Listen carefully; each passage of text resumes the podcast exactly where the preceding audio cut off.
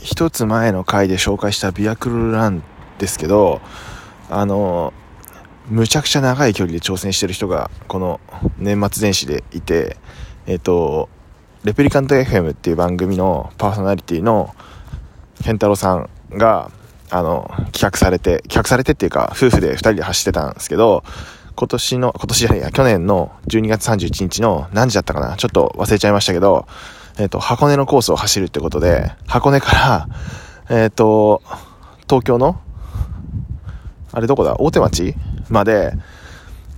ビール飲みながら走るっていう、ちょっとやばい企画してたんですよね。で、ちょっと前、さっき、今が2022年の1月30、あ、1月1日の3時ぐらいかな？にゴールしてたんですよ。いや、マジでお疲れ様って感じですよね。さすがに俺にはできねえわって思ったんですけど、ちょっと年末年始、いきなりいいもの見せてもらったなって感じですね。